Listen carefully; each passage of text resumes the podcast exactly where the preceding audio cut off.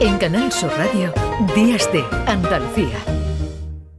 Cristina en la red. Quiero quedarme a vivir por encima del mar.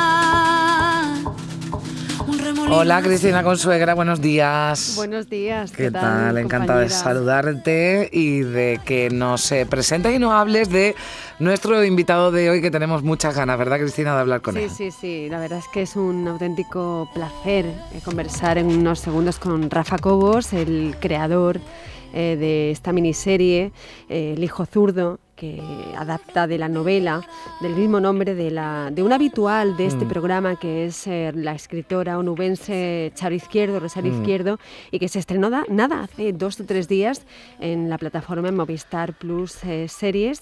Y bueno, para bueno, Rafa Cobos es un habitual de, los, de las películas de Alberto Rodríguez, es su, su compañero en el, a la hora de crear las historias desde la palabra, desde, desde esa primera idea que es la, li- la literatura.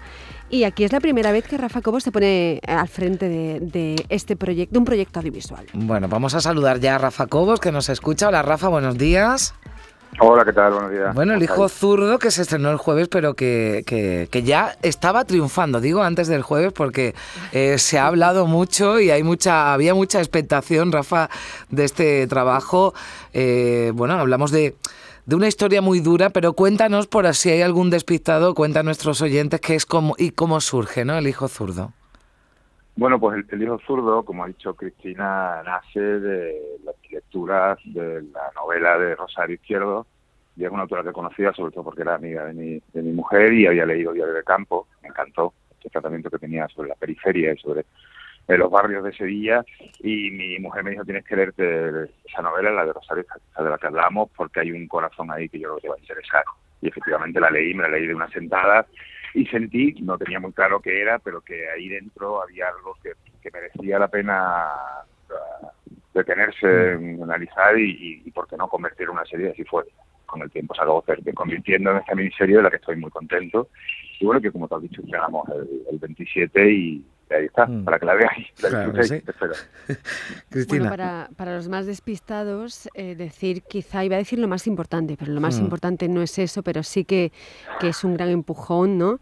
Eh, María León y Rafa Cobos se mm. trajeron el premio de Cannes Series a la mejor miniserie. Eh, recordamos que son seis capítulos de media hora, un formato poco habitual dentro de, de, de las miniseries, pero como bien está contando Rafa Cobos, eh, El hijo zurdo eh, que ya es un clásico dentro de la trayectoria de Charo Izquierdo, que es contar la sociedad actual, contar Sevilla, contar Andalucía también desde, desde, desde otros lugares, pero en El Hijo Zurdo, y es lo que quiero trasladar a, a Rafa como, como uno de los grandes retos de, este, de esta adaptación es ante todo una novela que nos habla sobre la complejidad de las relaciones materno-filiales. Estamos acostumbradas en, la literatura a hablar de la maternidad quizá desde, desde el desgarro, desde, eh, desde el descubrimiento del asombro de la dureza de la maternidad, pero Charo Izquierdo desplaza el foco totalmente desde este punto para contarnos eh, la, las relaciones materno-filiales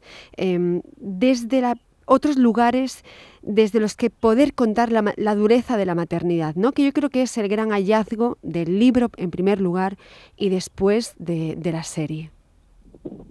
Sí, bueno, la verdad es que tú has dicho que algo que, que conocía absolutamente que era un reto, una novela muy compleja, muy vertical sí. y sabemos que la narrativa audiovisual eh, funciona según otros mecanismos, decir, eh, funciona sí. una, una cosa un poquito, digamos, más de peripecia, eh, donde hay una, o debe haber, se presume que para mantener al público entretenido una pequeña trama, y la novela, por el contrario, funciona más de pensamiento, tiene un mm. contenido muchísimo más pavoroso, mucho más complejo, que había que traducir, lógicamente, en imágenes y convertir en una historia que a lo mejor iluminara eh, parcelas que estaban insinuadas en la novela, pero que no estaban eh, escritas. Eso fue un reto, indiscutiblemente, y por otra parte fue un reto intentar, como tú has dicho, abordar el tema de la maternidad desde una perspectiva que no estamos acostumbrados a ver.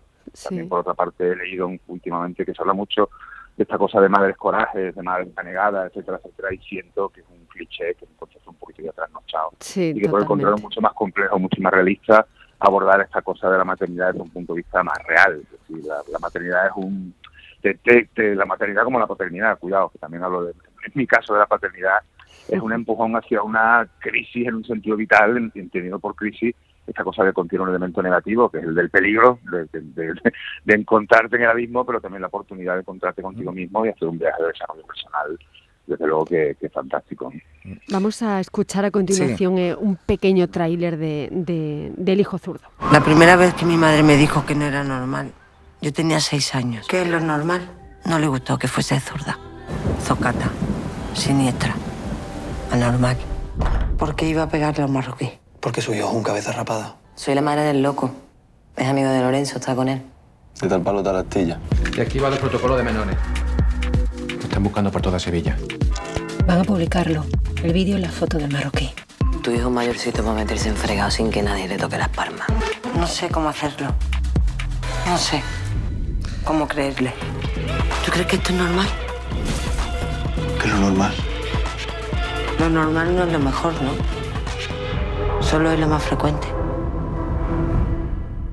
Qué buena frase, ¿eh, Rafa, que es lo normal, ¿no? Lo normal no, no significa que sea, que sea lo, mejor. Escuchábamos a, María León, ¿no? Que ya la vimos en un, en un papel dramático, ¿no? En la, en la voz dormida, pero bueno, las críticas y ese reconocimiento también que está llegando y que llegará, ¿no? Hablan de que está eh, soberbia, ¿no? En el de en esta madre. ¿Tuviste claro desde el principio que María iba, iba a ser la que iba, la que iba a hacer este papel, Rafa? Mm, no, María no estuvo ahí digamos que no estaba antes de que estuviera la Lola de la serie, que vino cuando terminé la escritura, se, se empezó a preparar, a preparar digamos, la serie y en un proceso de casting complejo y largo eh, apareció María y, en el momento en el que sí, pues empezamos a trabajar con ella, sí sentí que era idónea y que aportaba muchas cosas y amplificaba mucho el corazón del mm. personaje, pero no estuvo en mi idea, digamos, inicial cuando estaba escribiendo.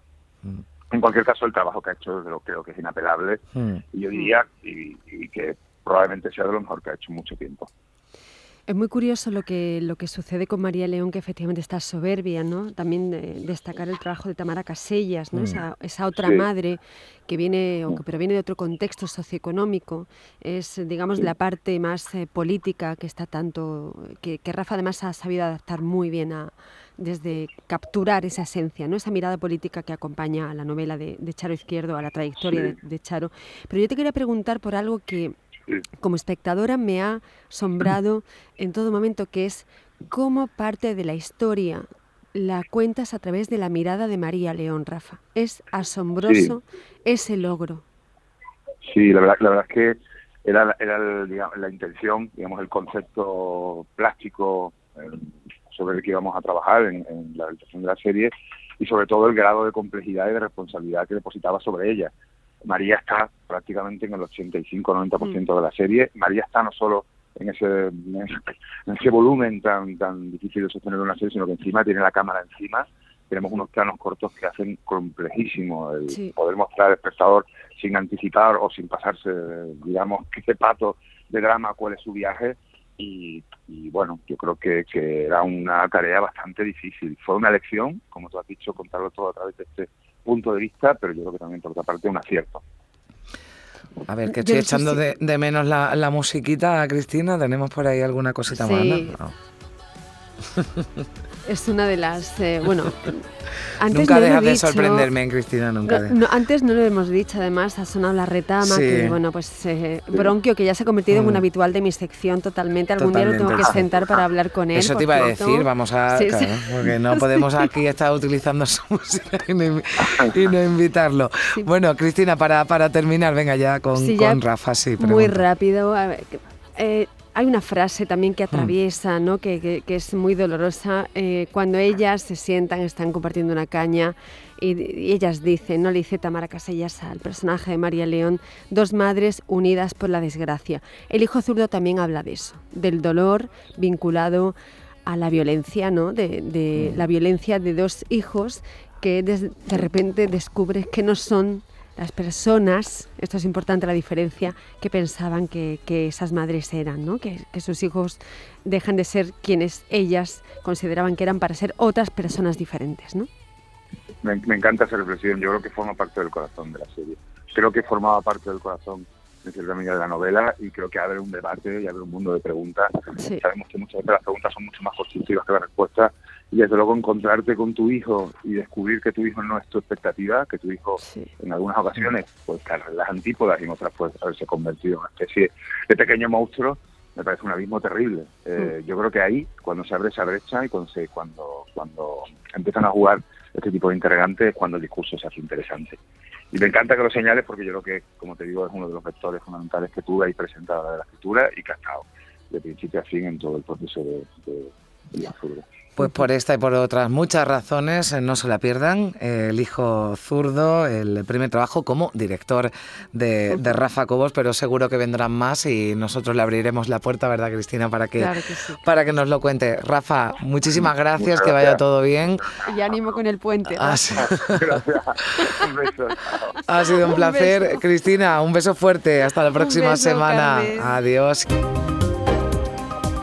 Días de Andalucía. Con Carmen Rodríguez Garzón. Canal Sur Radio.